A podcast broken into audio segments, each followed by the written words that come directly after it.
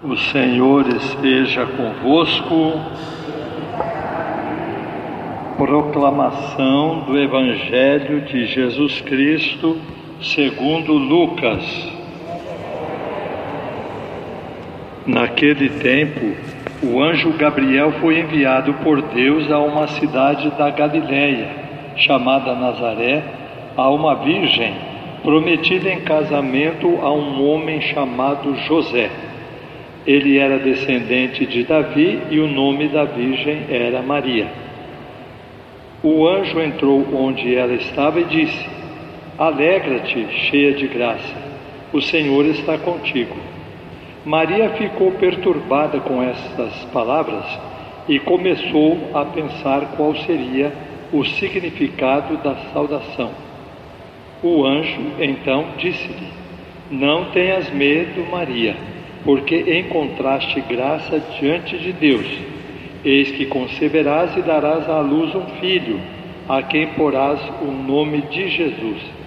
Ele será grande, será chamado Filho do Altíssimo, e o Senhor Deus lhe dará o trono de seu pai Davi. Ele reinará para sempre sobre os descendentes de Jacó, e o seu reino não terá fim. Maria perguntou ao anjo: como acontecerá isso se eu não conheço homem algum? O anjo respondeu: O Espírito virá sobre ti, e o poder do Altíssimo te cobrirá com sua sombra. Por isso, o menino que vai nascer será chamado Santo, Filho de Deus. Também Isabel, tua parenta, concebeu um filho na velhice este já é o sexto mês daquela que era considerada estéril, porque para Deus nada é impossível.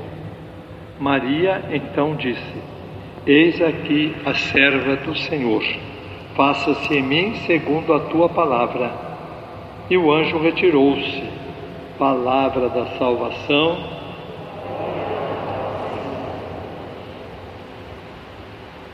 Todos nós católicos temos muita devoção à Nossa Senhora, mas é preciso saber também que ela colaborou muito com Deus no plano da graça e no plano da salvação. As pessoas têm o costume de olharem o resultado e não entenderem o movimento que levou àquele resultado.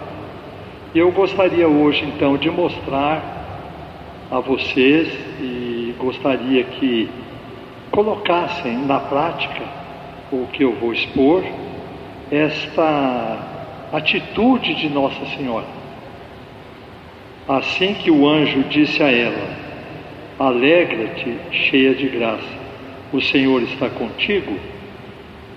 Ele nem havia falado ainda que ela seria a mãe de Jesus Cristo. A Bíblia diz assim: Maria ficou perturbada. Ela ficou perturbada. Aí eu pensei, escuta, para nós aqui no Brasil, essa palavra perturbada não é muito bem-vinda para Nossa Senhora, né? Porque é costume, por exemplo, dizer assim: ah, aquele sujeito lá depois que ele levou uma trombada, ele bateu a cabeça, ele ficou perturbado. Esse perturbado é fora, fora matusquela, como se dizia antigamente, né? Ele ficou fora de si. Ou então, nossa, aquele aluno lá estudou, estudou, estudou, ficou perturbado. Precisou tomar remédio. Perturbado é quase indo para loucura, é fora de si, né? Então Maria ficou perturbada.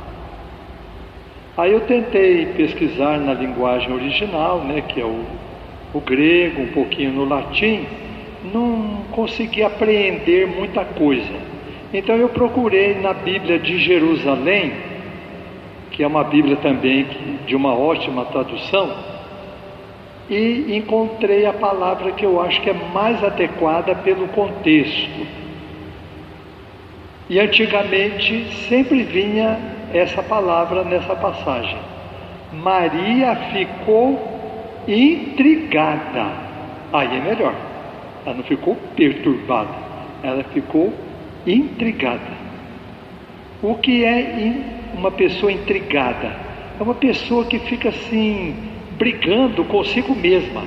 Mas por que está acontecendo isso? O que, que isso significa? Não estava esperando isso. É quase um, uma briga consigo mesmo que o ser humano tem. Então, Maria ficou intrigada.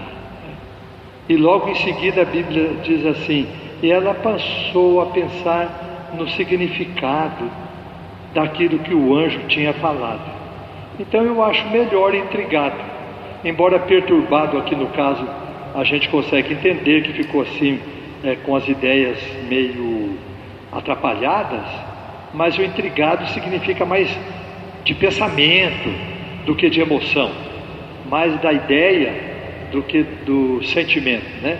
Então ela ficou intrigada e começou a pensar para tentar achar uma solução para aquela saudação que o anjo havia feito a ela. E por que ela ficou intrigada? Eu acho que essa palavra é mais certa, porque o anjo mostrou a razão pela qual ela ficou intrigada. O anjo disse assim: Maria, não tenhas medo. Ela ficou intrigada porque teve medo.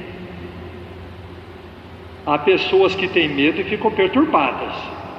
É medo de fantasma, medo de que a polícia vai chegar e acabar com a pessoa, medo que o mundo vai acabar, que a Covid vai matar todo mundo. Então, essa pessoa está perturbada. É um medo sem razão. Maria ficou com medo por uma razão. O anjo em seguida mostra a razão do medo. O anjo diz assim: Você encontrou graça diante de Deus. Qual era o medo dela então? Quando o anjo apareceu, ela deve ter ficado intrigada e com medo, pensando assim: será que eu desagradei a Deus em alguma coisa?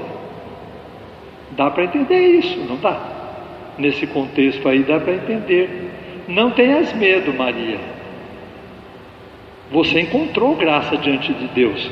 Você não, não, não tem erro algum. Está, está tudo em ordem, Maria. Então, como é bom nós termos só esse medo medo de perder a Deus. Esse nós precisamos ter. Os outros medos nós vamos vencendo com esse. Aquilo que leva você a perder a Deus, você deixa. Aquilo que leva você a chegar mais perto de Deus, você acolhe. Então, esse foi o medo de Maria. Nós precisamos aprender muito isso. O problema para Maria não foi só ela ter que mudar o plano dela ela estava indo para o casamento e precisou cortar o casamento para entender a vontade de Deus dentro da vida dela. Também é uma grande mudança, mas a ligação com Deus precisa ser mantida. Então eu poderia dizer assim, talvez fique melhor para vocês pensarem durante a semana. A pessoa intrigada pensa, a pessoa perturbada dispensa. O intrigado pensa, o perturbado dispensa. O que o perturbado dispensa? Ele dispensa a realidade. Ele fica longe, dispensa os outros, não quer saber de ninguém, ao mesmo tempo quer saber de todo mundo. Então ele vai dispensando as coisas boas. Dispensar significa jogar fora, né? Então, o intrigado não, o intrigado ele pensa, quer resolver. Vou dar um exemplo na prática. Vamos supor que um filho de 10 anos roube algum produto numa loja. O pai não está sabendo, nem a mãe. De repente, o pai percebe que ele roubou. Qual a primeira coisa que o pai deve fazer? A mesma coisa de Nossa Senhora: ficar intrigado. Por que meu filho fez isso? Isso que é intrigado. Começar a pensar: por que, que ele fez isso? Eu nunca ensinei isso a ele. Será que tem algum motivo? Ele, né? Tem algum motivo que eu não entendi? Não, ele já fica perturbado. Meu filho vai virar ladrão. Eu já vou falar com ele. Já vai lá, já bate no moleque. Pronto, acabou tudo. Esse menino nunca vai entender o que o pai fez. E ficou perturbado e dispensou o filho por causa do medo que ele tem de o filho se tornar um assassino, um ladrão, um profissional.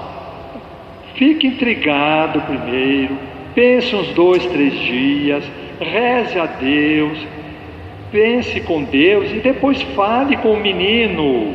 Não, já vai direto, já vai direto. Perde a Deus e perde o menino. Olhem só. Então ficar intrigado é uma coisa muito boa. Ficar pensando, pensando, até resolver. Resolver antes de ir lá para resolver. Então eu fiquei intrigado com o perturbado e para mim deu certo. Eu fiquei, falei, escuta, mas essa palavra não está muito certa aqui. E achei melhor assim então. E Nossa Senhora encontrou essa graça tão grande diante de Deus, porque ela percebeu que tinha sido agraciada, que o Pai do céu estava com ela, que o plano de Deus era melhor do que o plano dela, e assim ela se tornou nossa mãe e a mãe de toda a humanidade. Então levem esse pensamento para a semana. Eu sou mais perturbado ou mais intrigado? Se você é mais perturbado, tente ir mais devagar e ficar mais intrigado só, só pensando até resolver fazendo como Nossa Senhora. Louvado seja nosso Senhor Jesus Cristo.